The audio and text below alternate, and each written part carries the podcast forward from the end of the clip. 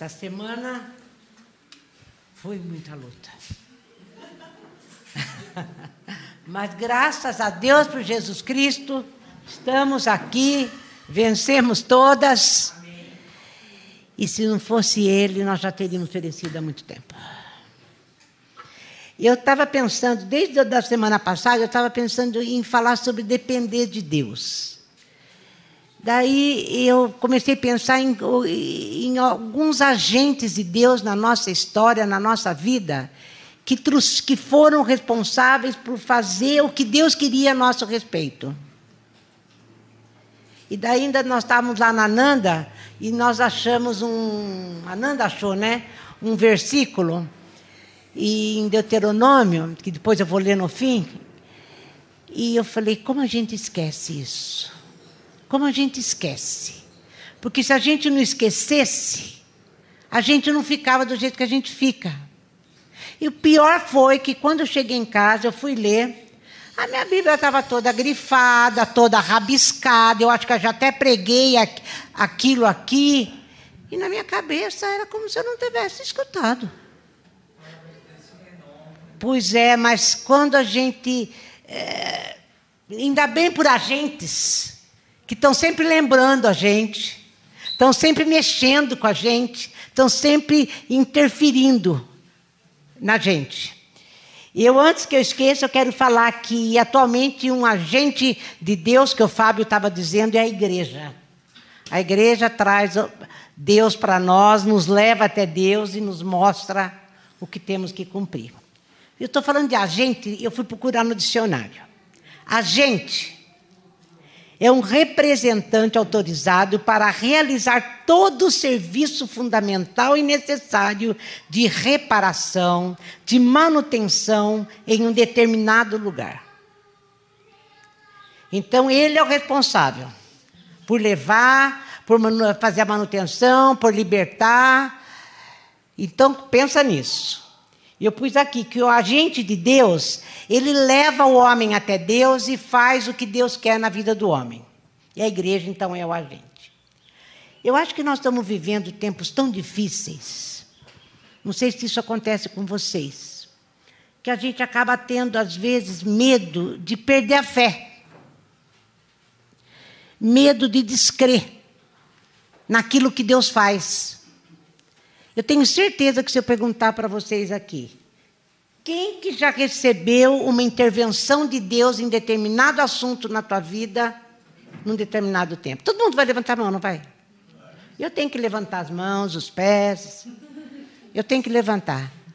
Porque eu tive, Deus é, interviu na minha vida usando, às vezes Ele mesmo diretamente, e às vezes usando pessoas, usando igreja.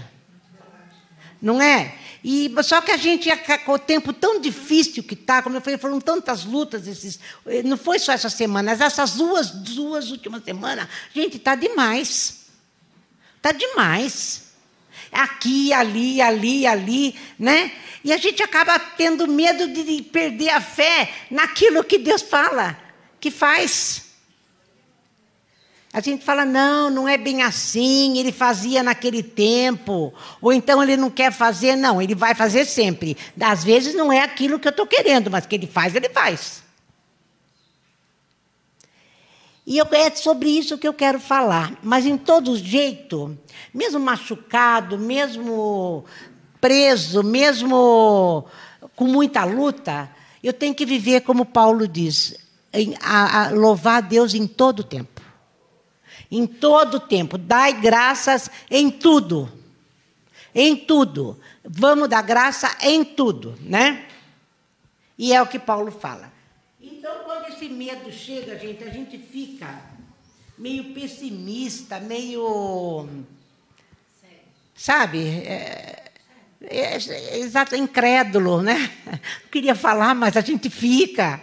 E incrédulo, pessimista, triste e angustiado, estressado. E daí Deus vem e mostra para a gente que não é bem assim, porque a vida de confiança, que na realidade é o que eu quero falar para poder chegar nos agentes de Deus, é ter uma vida de confiança em Deus.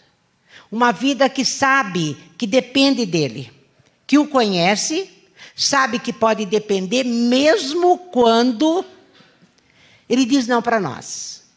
Quando ele diz não para nós, a gente sabe, eu posso depender porque a vontade dele é boa e perfeita para mim. Vocês estão me acompanhando, né?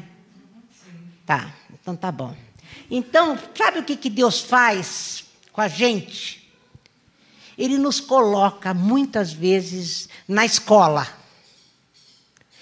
a Regina falava isso essa semana. Não, Deus, nessa aqui eu já passei de ano, não vou passar de novo. né? Deus, não é? Deus coloca a gente na escola, numa escola da fé. Ele coloca a gente nessa escola de dependência. A gente pode chamar de deserto também, se quiser. Mas é uma escola. E é Deus que nos leva, hein? Não é o diabo que nos leva, não é o outro que nos leva, é Deus que nos leva. O Fábio falava sobre a graça que nos deixa forte. E é Deus que, de, que nos dá a graça. É Deus que faz isso em nós. E Ele, porque nós somos filhos, Ele nos leva a essa escola. Vira e mexe, ele fala: Não, vou, vou fortalecer, porque eu quero fazer dele um agente meu. E eu quero, deixa eu ler lá de novo o que é agente. E eu quero. Onde que está um aqui? Eu quero que ele realize um serviço que é necessário na reparação e manutenção de uma pessoa, ou de uma situação, ou de um lugar. E eu então tenho que fortalecê-lo, deixá-lo mais forte, mais entendido no assunto, para que ele possa fazer isso. E ele bota a gente, vira e mexe, a gente entra em deserto, sai do deserto. E eu sempre falo que o tempo de deserto depende do nosso coração. Quanto mais a gente demora para aprender, mais a gente demora para sair do deserto. Mas é escola, para Deus é escola. E nesse deserto, é mais um tempo de tendência à murmuração. A murmuração. O que, que o Duda está falando de mim lá? Ah, obrigada. ah, então, gente, nesses desertos, é mais tempo de murmuração do que de gratidão. A gente está tão apertado, né? Está meio desconfortável que a gente fica. Ah, mas não é possível. Acha que não dá. E a gente começa a murmurar como todo mundo murmura. Lembra que aqueles que murmuraram não entraram na terra prometida. Eles não chegaram no propósito de Deus. E às vezes o deserto faz isso com a gente. Outra coisa, é um tempo de buscar, de tentação, de buscar soluções humanas em vez de soluções divinas. A gente usa outros meios para chegar naquilo que a gente quer. Não, eu sei que se eu esperar em Deus vai acontecer, mas se eu fizer isso, isso, isso, talvez eu apresse, ou talvez eu consiga. A gente, automaticamente, a gente está querendo fazer do nosso jeito e não do jeito de Deus, né? A gente está assim, é, ficando independente de Deus. E a, e a pregação hoje, a ministração hoje é que o nosso lugar é na dependência de Deus o tempo todo, porque nele a gente pode confiar. Outra coisa que eu escrevi. É um tempo de amargura e não é tempo de esperança. Como eu falei, a gente murmura, fica amargurado no deserto, fica na luta. É tempo mais de escassez do que fartura. É mais tempo de ausência do que presença. Eu lembro que Paulo, quando ele foi, Deus colocou um espinho na carne dele, parecia mais coisa do diabo para Paulo do que de Deus. Até Deus falar para ele: não, é minha graça que te basta. É minha graça que te basta, não é o diabo, não. Tem coisas que a gente fica desse jeito. A gente acha que tem mais presença do inimigo na minha vida do que presença de Deus. Não acontece com vocês? Ou só comigo? Ou com a Nanda, né, Nanda? Eu, não, eu e ela. Parece, né? Mas a didática de Deus é essa: Ele nos leva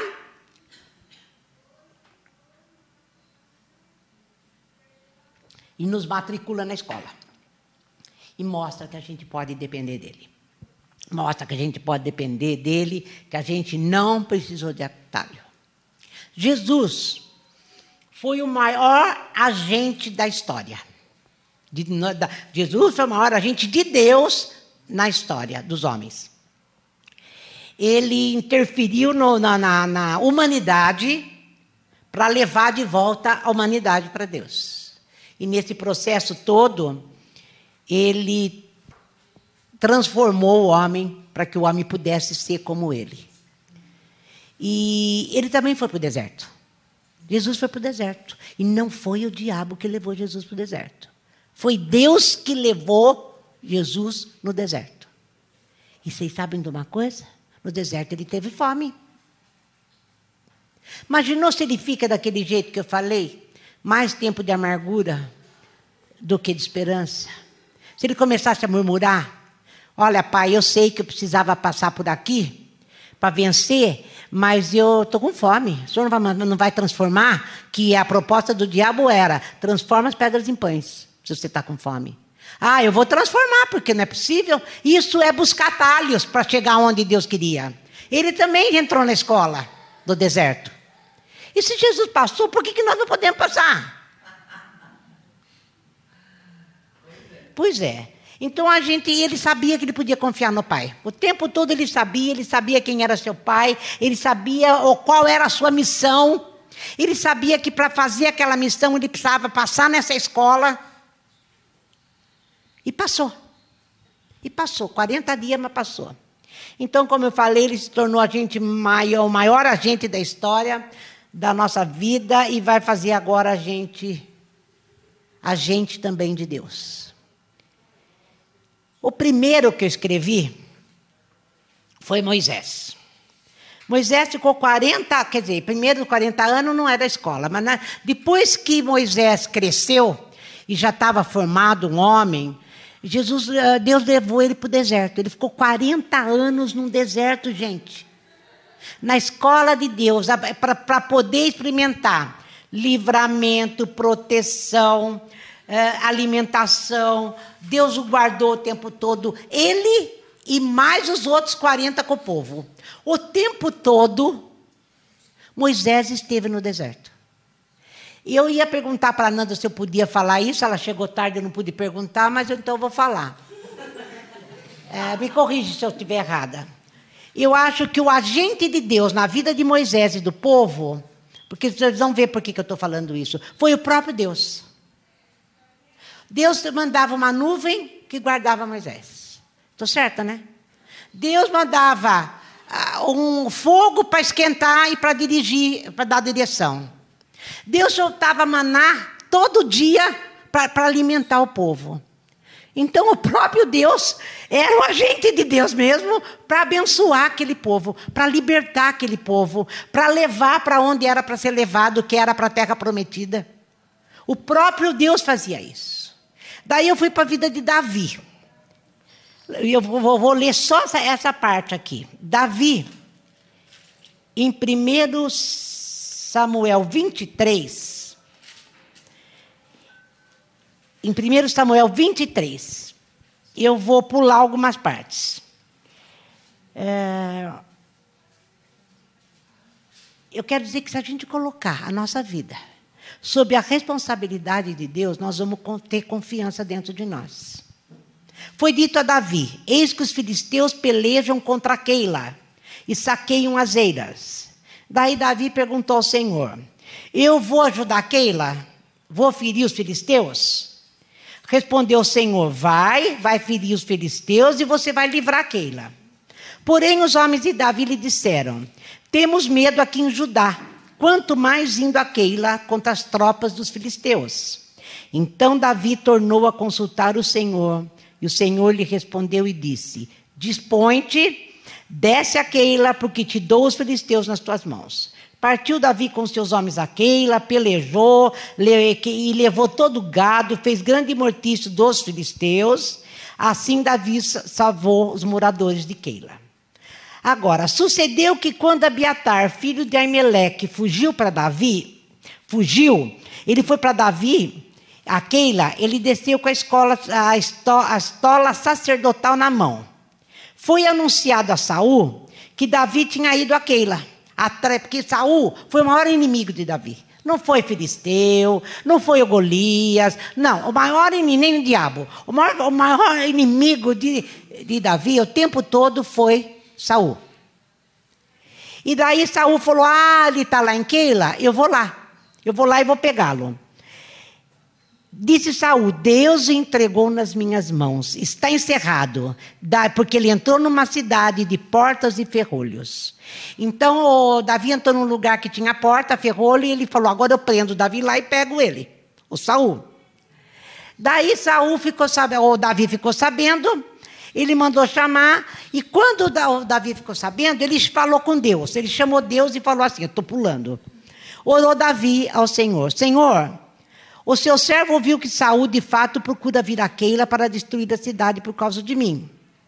Ele tinha salvado Keila, lembra? Entrega, esses homens de Keila vão me entregar na mão de Saul? Eu salvei Keila, mas eles vão me guardar ou eles vão me dar na mão de Saul? Olha a resposta de Deus. É, não, Saul vem para cá? Vem. É, Entregar-me-ão aos, aos, aos, os homens de Keila ao Saul? Olha Deus, entregarão. Ele chegará aqui e vão entregar. Quer dizer, mas eu salvei Keila e eles vão me entregar? Vão. Deus falou para ele: vão. Então se dispôs Davi com seus homens, é, foi anunciado a Davi, e daí fugiu de Keila. Permaneceu Davi no deserto. Daí aconteceu uma coisa linda. Nesse cair ele está no deserto. Olha o deserto de Saul, de Davi. Olha o, a escola dele. Vendo, pois, Davi que Saul saíra tirar-lhe a vida, deteve-se no deserto de Zif, e então se levantou Jonatas, filho de Saul, e foi para Davi a Oreza e lhe fortaleceu a confiança em Deus. Porque pensa bem, Deus, o senhor, o senhor mandou salvar Keila, olha a cabeça de, de Davi. O senhor mandou salvar Keila. Daí o Saul veio atrás de mim. O senhor falou que ele, Keila ia me entregar na mão do, do Saul. Eu fugi e agora eu estou aqui encurralado no deserto. Eu, eu, fiz o que o senhor mandou. Eu fiz o que está certo, não foi isso? E daí ele acho que já estava ficando meio para baixo. Daí chegou Jonatas, filho de Saul, e fortaleceu a confiança e disse para Davi: Davi, não temas, porque a mão de Saul, meu pai, não te achará, porque tu reinarás sobre Israel e eu serei contigo. O segundo, o que também Saul, meu pai, bem sabe. O Saul sabia que Davi ia subir no trono, por isso que ele queria matar Saul, Davi. E ambos fizeram aliança perante o Senhor. Davi ficou em Orés e Jonatas voltou para casa. Eu, eu comecei, eu não ia nem falar do Jonatas, mas eu achei que Jonatas foi um agente de Deus para falar assim para Davi: Davi, aguenta as pontas aí, que vai dar tudo certo. Deus vai te guardar. Meu pai não vai te encontrar. E quando você reinar, porque quem teria direito ao trono quando o pai morresse? Não era o Jonatas? Ele falou: não. Quando você entrar no reino, eu vou ser seu segundo. Você vai ser o rei. Porque ele entendeu o propósito de Deus. Então, no meio do deserto, Davi escuta isso.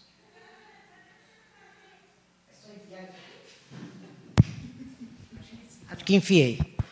Vagada. Então ele saiu e fez isso. E para mim, o, Jonatas foi um agente de Deus que foi lá e falou: não tema, não fica preocupado. Esse é o nosso papel, né? E para Jonatas ter falado, ele sabia o pai que tinha. Mas não acabou aí a história. Daí começaram ainda a trair. O Saul, ele, o Keila contou aonde que estava Davi. E falou: e agora eu vou lá nesse mesmo lugar do deserto e vou pegar então Davi lá. E ele perseguindo Davi. De repente vem alguém e fala assim para ele: Ô Saul, os filisteus estão atacando Jerusalém. Os filisteus, então está lá. Eles estão um exército enorme atacando Jerusalém. O que, que Saul teve que fazer? Abandonar a, a perseguição do Davi para pegar os filisteus. E largou Davi, Davi fugiu, se escondeu de novo. Então, como disse Jonatas, ele não vai te pegar. Quem que foi agente na vida de Davi aqui? Não? O inimigo, os filisteus. Vocês entenderam até onde eu quis chegar? Deus usa quem quer e como quer para te abençoar. Deus usa quem quer e como quer para te livrar. E de vez em quando vem alguém e fala: fica, fica tranquilo, vai acontecer. Creia, Deus ainda intervém na nossa vida. A gente está vivendo um tempo que a gente tem que crer nisso, a gente tem que crer em milagre, a gente tem que crer que Deus está presente na nossa vida e vai continuar guardando, livrando, fazendo, nos amando, apesar de nós. Se ele tiver que usar o diabo para me abençoar, ele vai usar. Como usou os filisteus, qual filisteu atacar? O Saul até esqueceu de Davi. O outro é mais bonito ainda a história, apesar que esse eu achei tremenda. O outro é de Elias. Em 2 Reis 17, todo mundo já sabe da história. Uh, teve fome em Israel. Teve fome em Israel, Deus quis preservar Elias, porque ele seria usado para abençoar Israel. Deus usou Elias como agente dele para abençoar. Mas para ele ser agente de Deus para abençoar, ele tinha que levar o Elias para a escola. Lá na escola teve fome. Deus falou para ele: vai lá no ribeirinho de Querite. É um ribeirinho fininho, aqui, ó, naquele lugar. Tem um ribeirinho querido, pequenininho, lá você vai ter, ter água, vai ter tudo que você precisa. Todo dia chegava um corvo com pão e carne para Elias. E a água ele tinha. Todo dia. Quando acabou a água do ribeirinho, Deus falou: agora você vai embora. Ele foi ser sustentado, sabe por quem? Por uma viúva que, que aliás não tinha nada. Era a última coisa que tinha, mas depois que, ele, que ela deu para ele, ele, ele teve muito, ela teve muito que não acabou mais. Todo mundo já sabe dessas histórias. Se ele ficasse aqui, ele não ia ter a provisão de Deus, mas ele confiou e foi lá. Tinha corvo e tinha viúva. Quem foram os agentes de Deus na vida de Elias? Corvo e viúva. Olha como Deus trabalha, gente, na nossa vida. Tem mais um. Os discípulos. Eu fui lá para Mateus 14.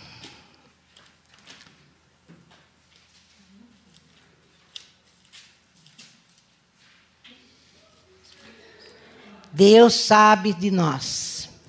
Mateus 14, 24 a 26. Eles estavam vindo de uma de uma cruzada de poderes, de milagres. Jesus estava fazendo milagre na vida do povo, tinha multiplicado os pães e peixes, alimentado uma multidão. Todo mundo já conhece esse texto. E daí Jesus falou: é melhor eu ficar sozinho um pouco, eu vou subir lá no monte para orar, e vocês peguem o barco, atravessa o lago, vai lá para o outro lado.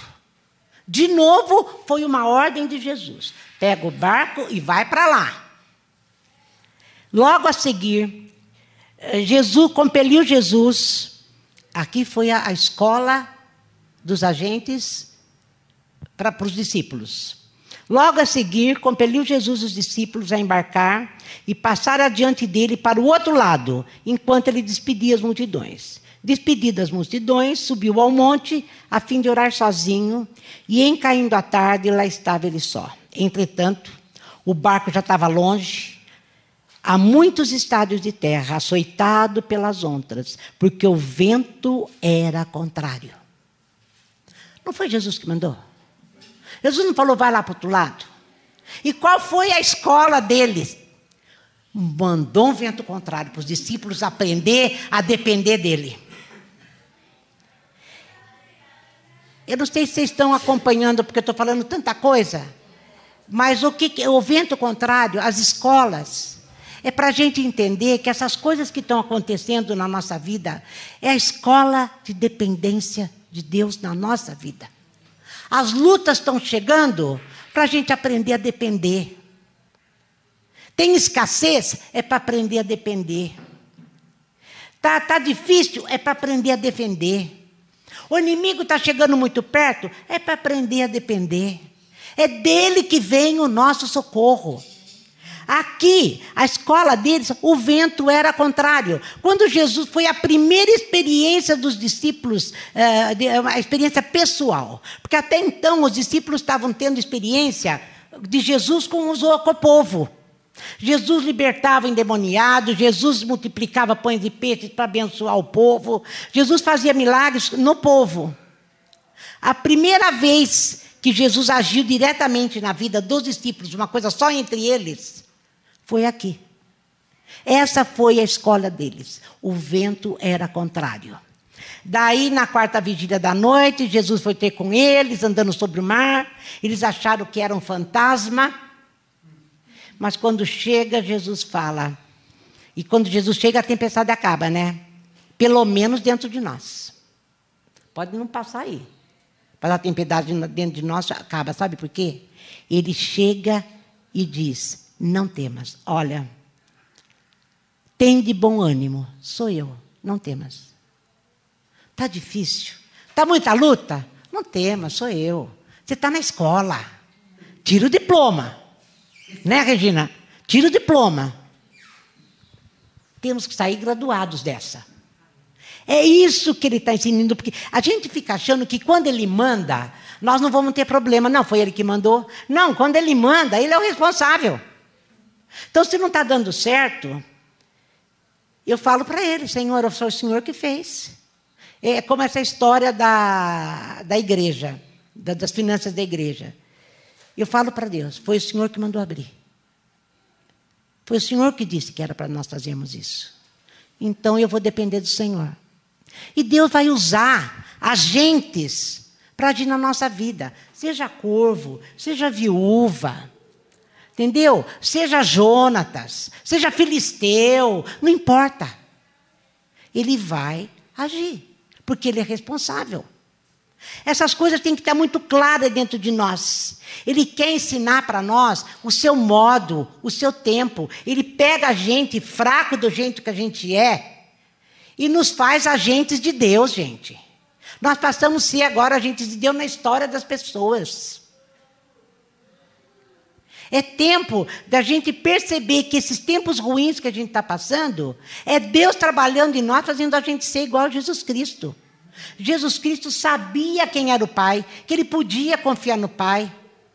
Mesmo assim, ele falou: Pai, se o senhor puder afastar de mim esse cálice, vai ser bom, porque vai doer, né?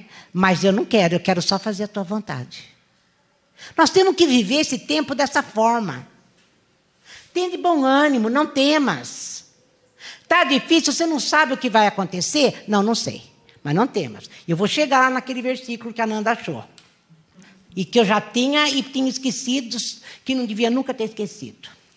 Como eu falei, se somos filhos, ele nos matricula na escola para sermos seus agentes. Então está aqui. Ele não comete erros, hein? Deus não comete erros. Ele nos fortalece para nos usar. Sabe qual é, o nosso negócio? A gente está mais preocupado em sair da crise do que ser usado por Deus, ou do que passar de ano. Porque crise não é bom. Não é gostoso. É, é bonito a filosofia. Eles falam assim: não, na crise você cresce, na crise você se transforma, não é assim? É bonito. Mas dói a burro, mas dói para burro isso. Dói muito. Algo que é tirado de nós, dói. Dói. Mas o plano de Deus para nós é muito maior do que a nossa crise. Do que a nossa crise. Daí, gente, a gente acaba perdendo o alvo e nem percebe.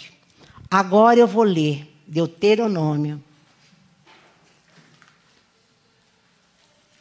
Nós fomos lá na Nanda, a Nanda leu isso, a gente até babou, né? Mas eu fiquei com muita vergonha de Deus quando eu cheguei em casa. Muita vergonha.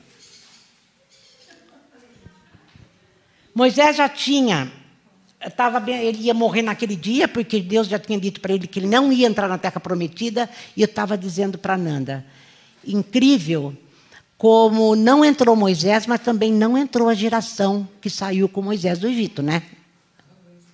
Não entrou. Só os filhos deles. E foi Deus que mandou tirar o povo do Egito para levar para lá, mas murmuraram tanto. Não conseguiam entrar na escola, repetia de ano todo ano. E não passava, e não passava, e não passava, preocupado com a própria vida, preocupado com a, com a, com a, própria crise, sabe? Sem poder ser mudado por Deus, como foi Josué e Caleb, né? Mas essa é outra história. Então ele estava aí no fim da vida dele, já no último capítulo do livro do Deuteronômio e no último capítulo da vida. Ele abençoa todas as tribos, que aliás, se você é, pregar sobre isso, é maravilhoso. Tem cada bênção aí maravilhosa. A Silvana então falou para mim assim: Nossa, olha de Benjamim. Ela já queria ser da tribo de Benjamim.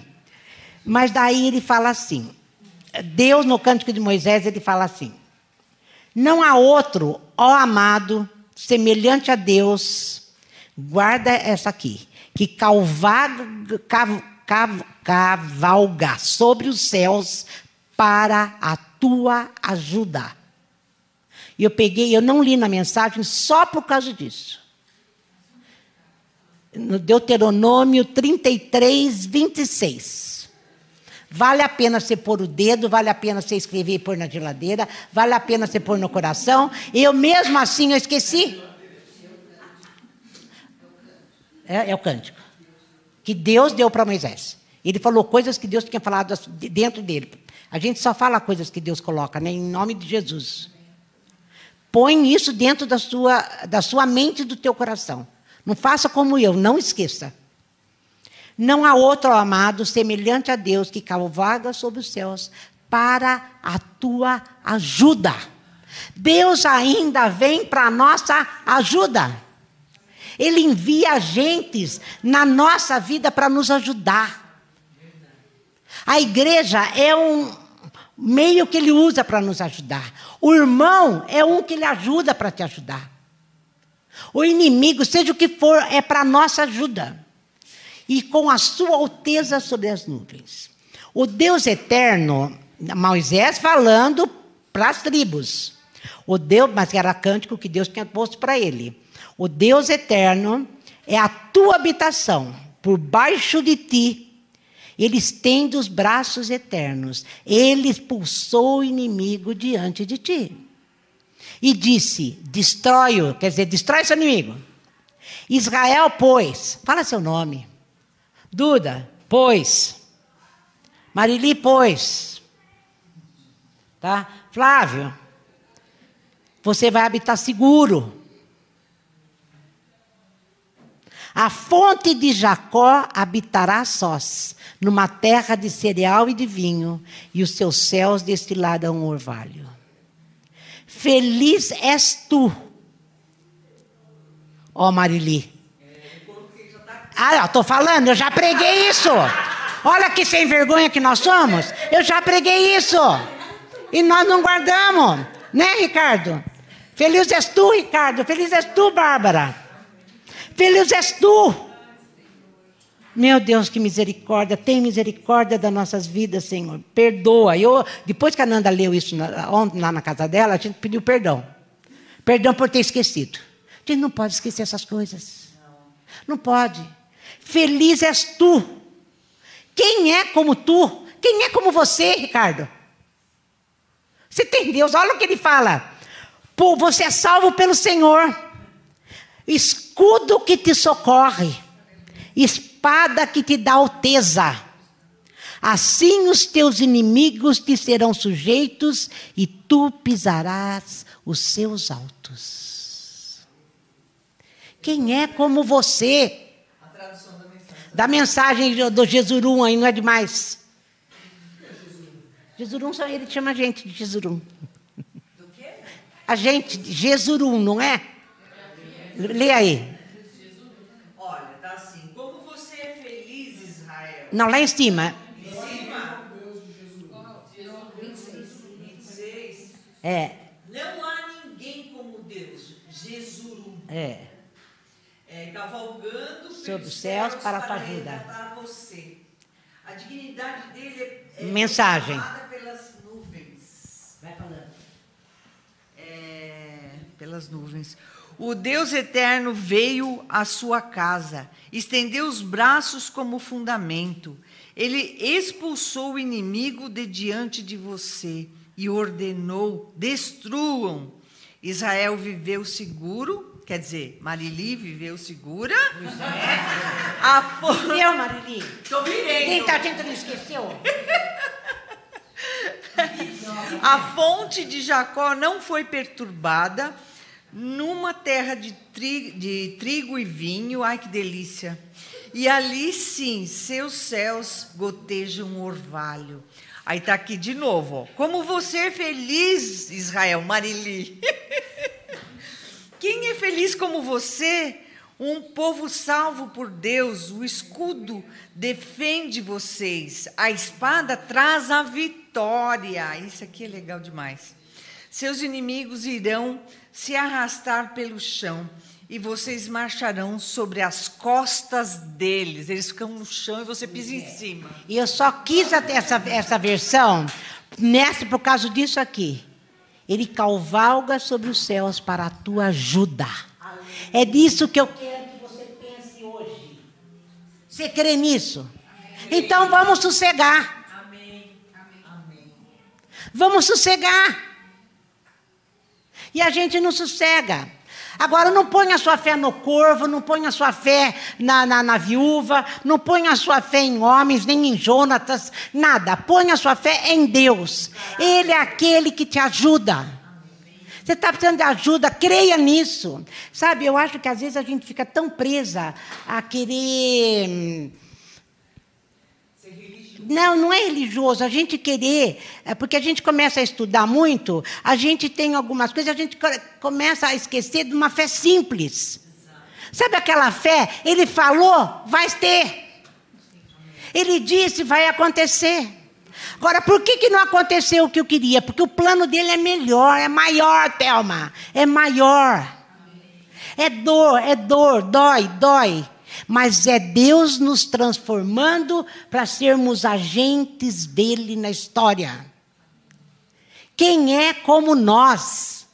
Povo salvo por Deus, que tem Deus que põe a espada para nos proteger, que se preocupa com a nossa comida a ponto de mandar corvo.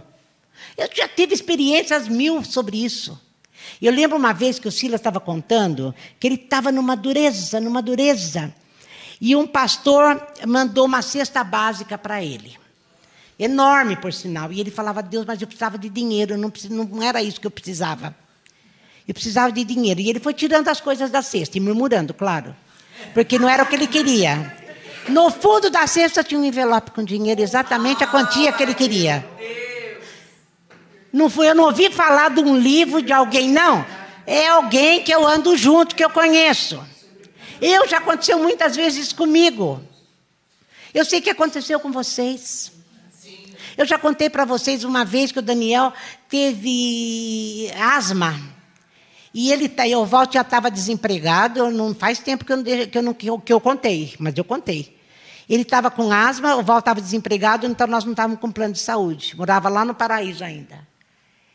E o Daniel, sem respirar, sem respirar aquela crise, e eu não sabia o que fazer. E eu saí chorando do quarto, o Val estava ajoelhado com ele, porque ele era pequeno. Eu saí do quarto e fui para o meu quarto chorando. E Deus falou comigo lá no quarto: ele não vai morrer, não. Eu voltei e disse para o Daniel: você não vai morrer, fica calmo. Nisso toca meu telefone. Toca meu telefone, era o Roberto. O Roberto era um médico da igreja, da igreja que a gente frequentava, ele ia muito com a gente na vigília. E, e tinha quatro filhos homens. Ele falou: Eu estou meia-noite era isso, gente. Eu estou ligando para saber se está tudo bem. Ele tinha um laboratório de análise clínica dentro do hospital 23, Leão 23 lá. Da linha da aclimação. É Leão 23, acho. E falou, estou só para perguntar se está tudo bem. E eu disse, não, não está tudo bem. Está acontecendo isso, isso, isso, que bom que você ligou. O que, que eu faço? Ele falou, pera aí que estou passando aí pegando o Daniel. Pegou o Daniel, levou para o hospital. Eu não sei o que, que ele fez. O Daniel foi lá, fez inalação, fez o que tinha que fazer. Quatro horas da manhã não chegava nenhum nem outro. E eu falava, Deus, não tinha celular. Aonde está, meu Deus do céu? Será que. Não, o senhor falou que ele não ia morrer, mas o que será que está acontecendo no hospital? O que, que foi que houve? Quatro horas da manhã, toca o telefone. Era o Daniel. Mãe, nós estamos aqui na Chapa. Lá sabe um restaurante que tinha um lanche maravilhoso, lá na Lise Vasconcelos? Nós estamos aqui na Chapa comendo um lanche. Era um sanduíche famoso, né? Nós estamos aqui na Chapa. Vocês entenderam, gente? Eu não posso esquecer dessas coisas. O mesmo Deus que me ouviu lá naquele dia, ouve de novo. Ouve de novo. Mas a gente começa a dar algumas. É, busca caminhos meio mais certinhos, que a gente acha certinhos, e começa a esquecer disso. Eu quero depender de Deus. Eu entendi que Deus é aquele que está nos céus e me ajuda. E ele ajuda tanto que mandou o filho dele que estava no céu vir aqui para me ajudar. Me ajudar a ser gente, me ajudar a ser transformada, para poder ser agente de Deus. Agora, como eu não aprendo é, numa boa, ele fala: vou pôr você na escola. A escola é um deserto. A escola é um deserto. Mas também tem uma coisa, hein? A gente entra nessa escola, sai, ó. Tinindo. É, opa, daí ele põe numa outra. Lá na, agora o, o, propósito é maior. Tá, tá, tá precisando disso aqui agora. Então ele manda para outra. Mas é sempre ele. Você está em dificuldades? É sempre ele. É sempre ele. Não é o diabo que te põe em dificuldades. Não é. Ele só te tenta. O diabo só vem tentar a gente para a gente pôr para fora aquilo que está dentro da gente. O nosso medo de não ter está dentro de nós. Daí o diabo tenta falando que não vai ter. E Deus vai e fala, mas eu, eu vou deixar ele não ter uma vez para ele ver que eu vou suprir. Daí tudo bem, você aprende um ano, daí você esquece. Daí você esquece, você até grifou, você até escreveu. O Ari que diz, não é, tem que pôr reforço. Tem que pôr, o Ari que falava, escreve salmos para que você não esqueça. Até dos ajudas de Deus a gente esquece. Até dos livramentos de Deus a gente esquece. Então, em nome de Jesus, que nessa manhã, a gente, tudo na escola, a gente possa saber, eu estou aqui com um propósito maior, que é para ajudar aquela pessoa que nem conhece esse Deus que ajuda a gente. Porque eu sou feliz porque eu tenho um Deus que me ajuda. Quem é feliz como nós? povo escolhido de Deus para ser representante dele ainda. Não, eu gostei dessa palavra aqui. Um serviço fundamental e necessário de reparação e manutenção em um determinado lugar. É num determinado lugar, agora você vai lá que você vai reparar o que está quebrado, ainda vai ajudar na manutenção, para que eu seja glorificado. Esse é o nosso papel. Isso que nós temos que ser. Então aprenda a depender de Deus. Aprende. Eu, eu, olha, a gente tem que ler Bíblia, ler Bíblia, ler Bíblia, escutar, escutar, escutar, reconhecer que a Ideli é agente de Deus na minha vida. Tá? Que eu posso ser agente na vida dela, ou você de outro, ou nós duas na, na outra. Nós temos que reconhecer isso. Não foi? A Regina falava isso. Meu Deus, quanto aprendi, Laércio de Li, Laércio de Li. Foram agentes de Deus para tirar do lodo e fazer uma mulher de Deus que é feliz. Feliz é a Regina. Porque teve agentes que fizeram isso. Às vezes, a morte do Gabriel, como a Thelma fala que talvez cada vez mais dói, esteja sendo um agente para mostrar para muita gente que o Deus de amor existe. Porque o Gabriel falava isso, que ele só iria embora quando o Deus de amor viesse buscar. E a Thelma está sempre repetindo isso, e foi o que vocês colocaram lá na lápide, né? Para bom entendedor, basta. Volte para me buscar. Vou ser agente do amor até que o amor venha me buscar. Vocês entenderam? Muita gente, ele foi agente de Deus para muita gente. Até que o amor veio. Ah lá, ainda é, ainda é. Eu falo para a Thelma, dói, Thelma, mas olha que bênção ela vê isso. Não é uma bênção ver isso? Eu peço para Deus para sonhar com ele. Aí o Senhor mandou. Não, você é mimada. Ela, ela fala, Deus, eu, por favor, eu preciso sonhar com ele. Ela sonha. Senhor, eu preciso, Deus vem. Gente, é como se Deus viesse e cochichasse. Cochichasse.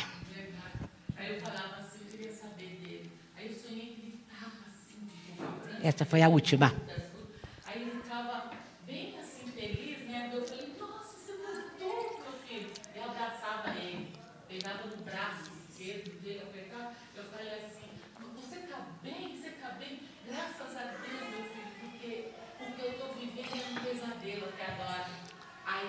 O que ele falou. Eu estou bem, mas eu não posso ficar. Falou assim Me falou outra coisa, as coisas de Deus. É. Olha só, essa é. Isso é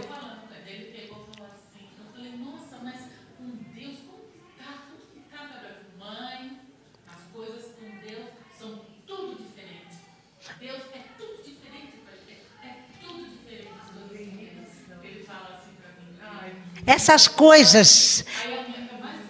É, vai, conta. Quem não veio não vai escutar, vocês estão perdendo. Dona Lourdes vai se matar, tadinha.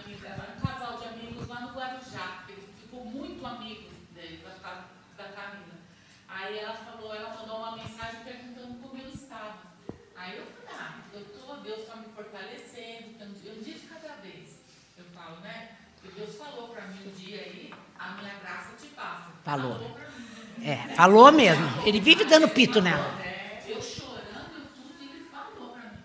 Aí ela pegou, falei para ela, ela pegou e mandou uma mensagem que ela sonhou que estava numa festa, eu estava, uma festa era minha, numa cobertura, assim, num prédio, só com os familiares nossos lá, sabe? Aí ela chegou, viu o Gabriel me abraçando e rindo muito comigo. Amiga, me abraçava, e ela chegou. Aí ele cumprimentou, eu, daí eu saí para cumprimentar, e ele rindo comigo. Aí ela, ela falou assim, que ele falou para ela, olha, eu só quero que a minha mãe seja feliz, que a minha mãe fique bem. Eu não falo que ela é mimada. Não, mas Deus é bom. Deus é maravilhoso. Está escrito lá em Isaías 30: Eu faço a ferida e eu curo. E eu curo. Eu faço, mas eu curo. De, vamos criar vergonha, vamos ter vergonha na cara, né, gente? Não vamos esquecer essas coisas. Não vamos esquecer essas ajudas de Deus. É, nós estamos aqui para cumprir um propósito dele. Ele cuida. Enquanto isso, ele nos ajuda, ele cuida de nós. Ele faz de nós aquilo que a gente precisa ser.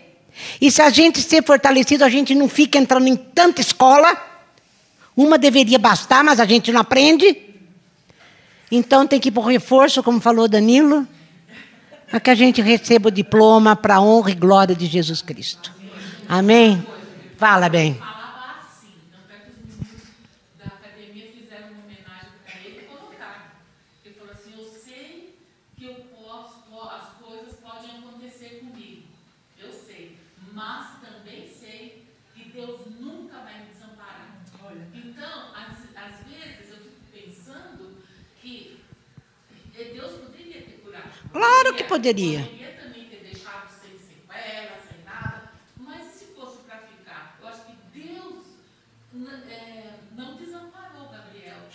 Claro que não. Ele ficou com ele, ele disse não para mim e disse sim para o céu. Porque ele está com Deus. Sim. Sabe? E ele ficou aqui nem. Ele não está nos desertos que nós estamos. Que uma hora queima o pé, outra hora queima o cabelo. É.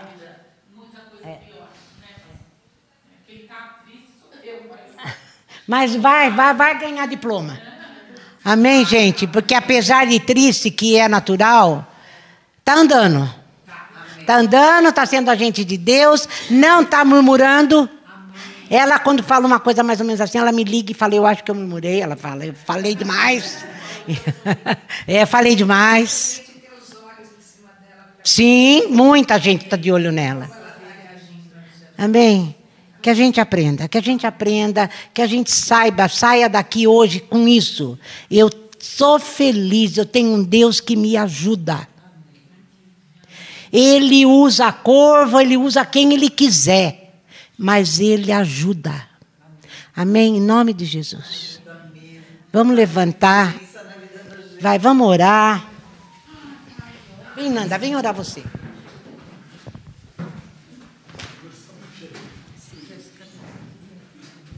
É bom orar no deserto. É bom orar no deserto, vem orar. Fala a verdade, gente. Eu estava aqui pensando nas intervenções de Deus e eu vou me atrever a falar uma coisa assim bem pesada de uma intervenção, porque eu creio que no Éden, no Éden, Deus permitiu e usou Satanás, porque eu vou dizer uma coisa para vocês: jamais a gente experimentaria tanto amor se Adão não tivesse caído, se nós não fôssemos antes uma raça condenada e a gente hoje experimentasse a graça de Deus. Como poderíamos reconhecer e dizer foi graça? Foi graça, estávamos condenados, mas hoje somos perdoados, justificados e experimentamos esse amor, por isso podemos, como a ti falou, feliz és tu, ó povo de Deus, que experimentou a salvação e experimenta a graça desse amor. Amém. Senhor, nós é um mistério para nós. Paulo disse que pregavam o teu mistério, o mistério da piedade. Os teus profetas disseram, eh, não conseguiriam, eles não conseguiam visualizar direito esse mistério. Deus, mas é um mistério, um mistério de amor, um mistério de graça, a quem o Senhor aprove revelar que a tua igreja, Senhor, o Senhor revelou esse mistério de amor e de graça à tua pessoa. Quando Jesus se fez homem, Deus, nós podemos hoje ver, Senhor, experimentar esse amor, essa graça em Jesus Cristo, nosso Senhor e Redentor. Somos o teu povo e temos o prazer nessa manhã de declarar isto a ti. Jesus, Tu em nós é mesmo esperança de glória. Muito obrigada, Senhor, por essa graça que superabunda a nossa vida. Muito obrigada porque o Senhor permitiu, não por mérito nosso, mas por esse mistério de amor incondicional do teu coração para nós, Senhor. Experimentar esse amor. Nós te agradecemos. Obrigada pela tua igreja, formada, Senhor, ali no Calvário, fruto da tua morte, da tua ressurreição, mas de tão superabundante graça. Obrigada por cada irmão, por esse mistério que nos une, pelo teu Espírito Santo em nós. Nós te agradecemos nessa manhã. Deus, por tudo que o Senhor é ainda que a gente não alcance, que a nossa mente seja limitada, mas muito obrigada, porque sabemos que tu és o Deus perfeito, que sabe tudo, maravilhoso. Ó Deus, nós nos prostramos diante do Senhor nessa manhã e te dizemos, Senhor, ó Senhor, volta logo. Queremos te ver, Senhor. Queremos estar contigo. Queremos experimentar ó oh Deus, face a face contigo em Jesus Cristo, nosso Senhor. Mas enquanto, Senhor, tu não vens, ó oh Deus, estamos nessa escola que a ti falou. E experimentamos dia após dia e somos testemunhas do teu poder e da tua misericórdia na nossa vida. Nós te oramos, te bendizemos, te agradecemos em Jesus Cristo, nosso Senhor. Amém.